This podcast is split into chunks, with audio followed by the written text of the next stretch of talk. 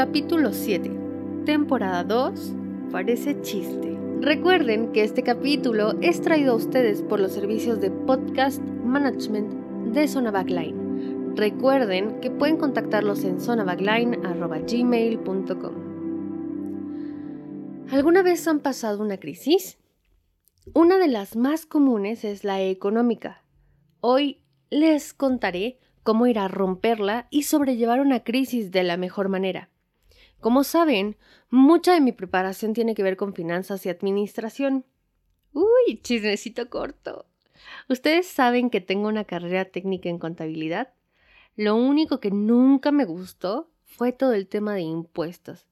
Gracias a la maestría, mi hermana contadora y un curso que tomé de impuestos, entiendo bastante bien qué onda con el BEFOSAT pero bueno, la crisis es una maravilla, entonces comencemos definiéndola.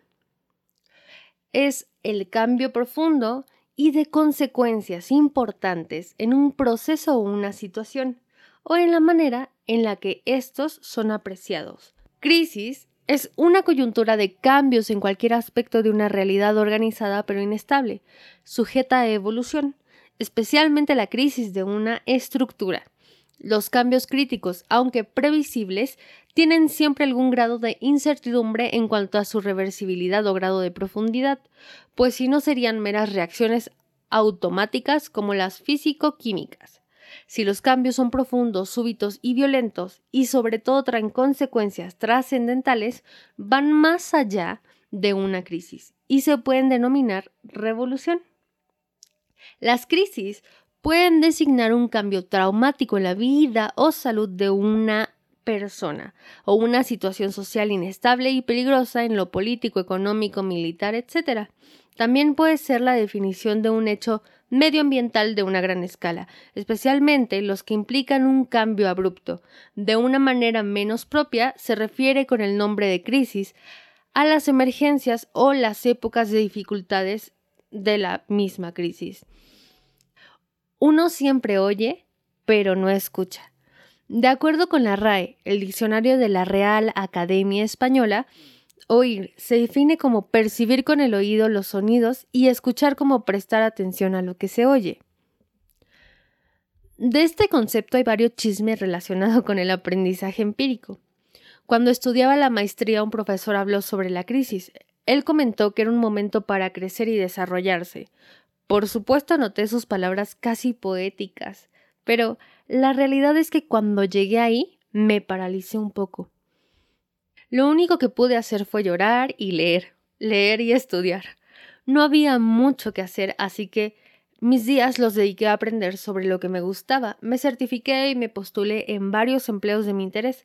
Escribí a la gente cercana cuando la desesperación me ganó y luego me tuve que ir a trabajar a oficina.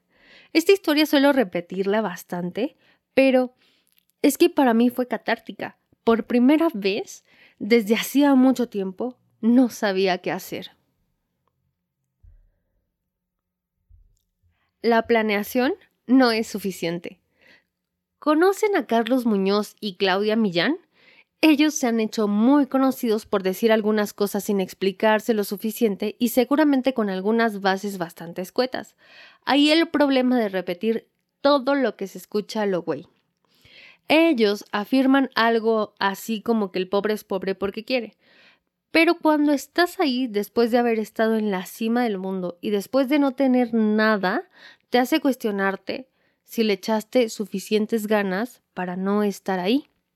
Yo, Daniela Bravo, había planeado cada movimiento, cada inversión y en ese momento no tenía nada, ni siquiera un camino por seguir.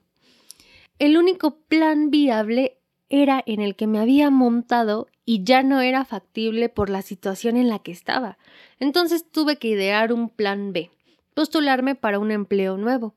Así lo hice, me fui a trabajar y estuvo muy divertido. ¡Uh! duró poco porque la agencia medio quebró. ¿Y quién era la nueva? Yo. ¿A quién creen que corrieron? A mí. La ventaja que tenía en ese momento era que el camino yo ya lo había recorrido. Y aunque no sabía qué hacer, sí sabía que tenía un poco más de dinero y podía esperar una oportunidad más u otra opción.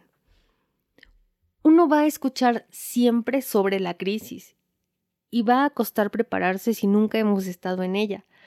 Cuando hemos pasado por ahí y salimos, es más fácil planear. ¿Qué hacer cuando vuelva a estar ahí? ¿El pobre es pobre porque quiere? La respuesta corta es no. Esa aseveración es tan genérica que no contempla diversos factores de pobreza como la alimentación, el origen y contexto, pero hablando meramente de una crisis de clase media baja y media, puede ser un poco más sencillo. ¿Cómo salir de la crisis? La crisis es como una ola. Debes montarla por encima. Yo recomiendo estudiar, prepararse, hacer cosas que consideres que te pueden ayudar a ser más competente en el mercado laboral o en tu mercado si eres emprendedor. Hacer una evaluación de los errores conjuntos que te llevaron ahí. Haz un plan B y un C de ser posible. El ahorro es la clave. Yo sugiero ahorrar en la época en la que te vaya bien. Guarda tu dinero cuando sea posible y si es posible. ¿Qué pasa si no puedes ahorrar? Aprende un poco de administración. Alguna vez platicaba con un desconocido que me contaba que casi todo su sueldo se le iba en la calle, comprando un dulcecito en el semáforo, un café todos los días, y a veces ya no sabía ni a dónde se le fue. Otra persona en algún momento me dijo que su mujer le sacaba el dinero cuando dormía. La solución a estos problemas bien habituales es primero ubicarlas, si compro un dulce diario, quizás sea mejor opción comprar una bolsa y guardar mi dulce en la mochila. Así reduciré un pequeño costo que puedo aprovechar para otras cosas. Y recomiendo también saber cuánto dinero tengo en la cartera, en el bolsillo y también en el banco. Recuerden que lo que no puede ser medido no puede ser mejorado. ¿Y la crisis personal? Bueno, ya hablamos del dinero y las finanzas a grandes rasgos, ya tienen la base. En el ámbito personal, tenemos esencialmente que la base es la misma, pero yo comienzo más bien analizando lo que está sucediendo y si puedo hacer algo para cambiar la situación. Si está en mis manos, comienzo a elaborar planes para poder sacarme de esa situación. Cuando no es posible, solo me subo a la ola y dejo que me lleve. Proyecciones y soluciones. En finanzas y marketing normalmente hacemos proyecciones de ventas y rendimientos. Estos datos tienen tres respuestas. La óptima, la conservadora y la pesimista. Normalmente yo pienso en el caso negativo. ¿Qué pasa si no pasa? Y así sucesivamente, porque esto me permitirá tener más caminos de acción al haber pensado en lo peor que podría pasar. La clave aquí es escuchar y no confiarse. Uh, pues es todo el chismecito de hoy. Estuvo leve, ¿no? Les mando un abrazo virtual.